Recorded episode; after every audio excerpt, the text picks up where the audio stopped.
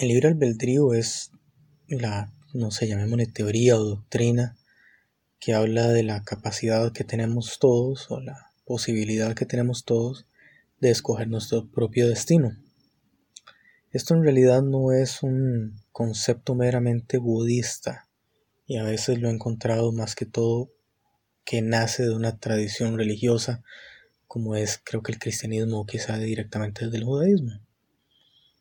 He investigado, he visto charlas y la verdad es que en los lugares que, que lo he hecho la misma gente no está muy segura de, de qué se trata. Así es que para efectos del, de la discusión de hoy vamos a resumirlo en la capacidad que tenemos de escoger nuestros destinos, sin importar si es algo dado por una deidad específica y demás. Muy bien, con esa, con esa base entonces vamos a ver qué, qué sale hoy. El punto es que mucha gente debate si es importante tener libre albedrío o no, llamémosle libre elección o no. Muchas religiones parten del hecho de que fuimos creados por alguna deidad, algún ser, y entonces venimos aquí a servirle a esos seres o venimos a cumplir algún tipo de misión. Recuerdo una historia, creo que era un, libro de cuentos chinos, así se llamaba. Si no es ese, era de unos cuentacuentos. Y lo que hablaban era de una de las, llamémosles teorías, por, decirle de alguna manera, teorías de, la creación, o algunas de las versiones de la, de la creación, sería más correcto decir. Y el cuento era que hay un dios y comenzó a hacer a los animales. Entonces hizo insectos, hizo aves, hizo peces y demás, hizo de todo y con ninguno estaba satisfecho, hasta que eventualmente llegó al ser humano. Y esa fue su máxima creación. Dijo, bueno, aquí termino, esto es lo que más, lo, mejor que voy a hacer. Y la lógica detrás de eso es porque el ser humano era el único con capacidad de alabarlo. Y esa historia me pareció muy interesante por, porque expresa muy bien es esta idea de las deidades, ¿verdad? Muy común que los dioses busquen eso, alguien que les rinda pleitesía y que los siga. Entonces, en este sentido, el libre albedrío se pierde. No, no tenemos en realidad capacidad de escoger nada, capacidad de decir qué voy a hacer con mi vida, cómo lo voy a hacer. Y esto tiene importancia para nosotros en, el estudio de meditación y en el estudio del, budismo, porque es muy importante poder decidir qué vamos a hacer. Si no tuviéramos opción de tomar nuestras decisiones, si estamos sufriendo, pues nada que hacer, simplemente vamos a sufrir, es un mandato divino, es algún, algún Dios que, que decidió que eso es lo que va a suceder. Por ejemplo, en la tradición hinduista, la teoría del karma es básicamente un mandato divino. Fuimos creados por Brahma de X, Y manera para hacer así y así y no podemos hacer absolutamente nada al respecto. Siempre vamos a hacer así. Un refrán que creo que es tico, quién sabe si en otro lado se utiliza, es el que nace para maceta del corredor no pasa.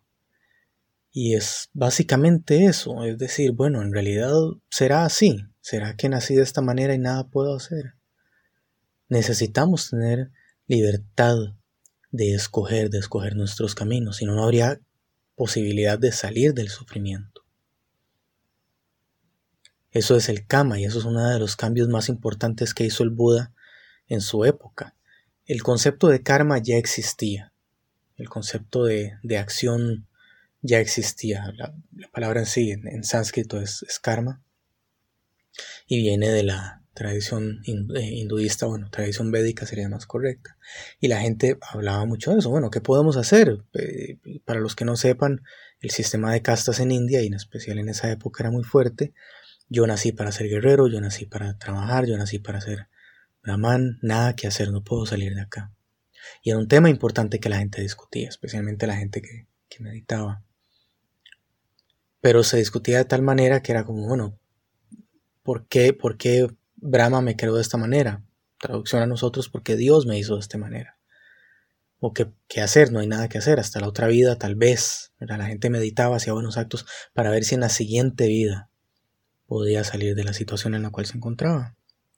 Entonces el Buda viene y rompe muy, muy fuerte con eso y dice, no, eso, karma o kama, que sería la palabra que utilizamos nosotros, no es un mandato divino, es acción-reacción. Usted hace algo, tiene, tiene una consecuencia. En este momento usted está experimentando las consecuencias de lo que hizo antes en esta vida y antes en vidas anteriores. En todo ese momento ahora se está manifestando.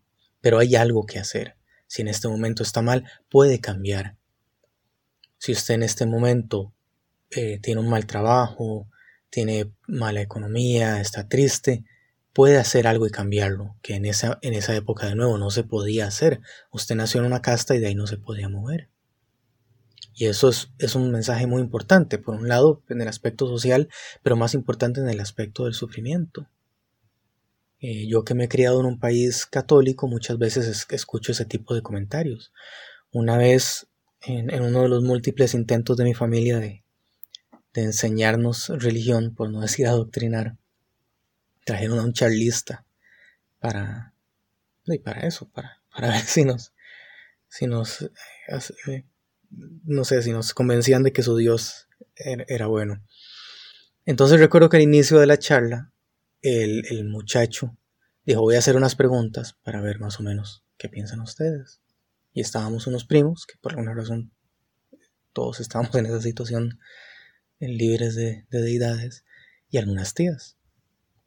Y entonces una de las preguntas que dijo es, si están en una mala relación, ya casados, ¿qué hacen? Y mis tías dijeron, nada, ahí nos quedamos. Y uno de los comentarios que dijeron es, es la cruz que me toca cargar. Y eso es una expresión muy fuerte que he escuchado de nuevo, en este país que es, que es cristiano. La cruz que me toca cargar. No puedo hacer nada. Eso es lo que Dios quiso para mí. No puedo hacer nada.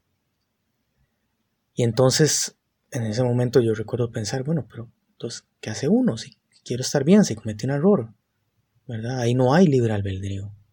Estamos diciendo ahí hay un ser externo que decidió esto por mí y yo nada puedo hacer. ¿Qué hace uno si se encuentra en una situación de esas? Una mala relación, un mal trabajo, algún pesar. Tal vez no es algo tan, tan grande, sino algún pesar. ¿Qué tal si tengo, qué tal si tengo un arrepentimiento en la vida? Hice algo, me equivoqué. Tengo que sufrir por eso el resto de mis días cometí un error, dije unas palabras y hería a alguien.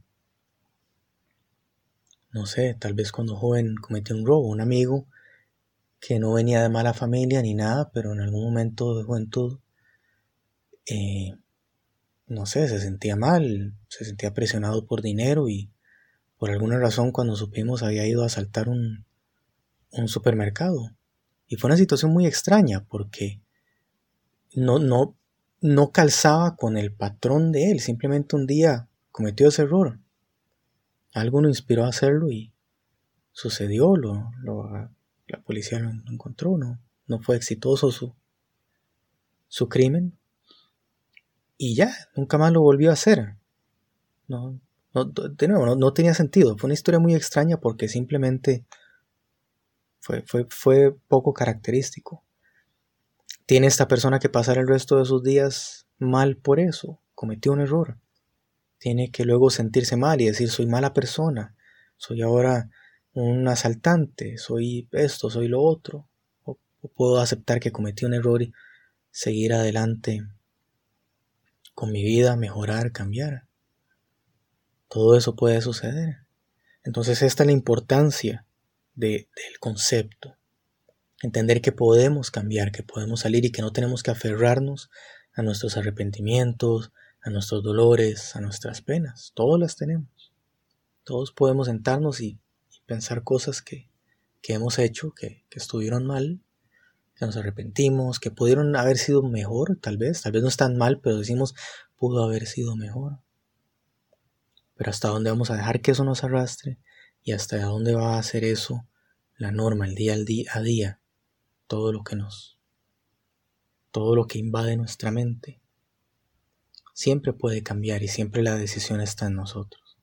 Dejar eso atrás, meditar, calmarnos, tener mucha compasión y seguir adelante hasta salir del hasta salir del sufrimiento.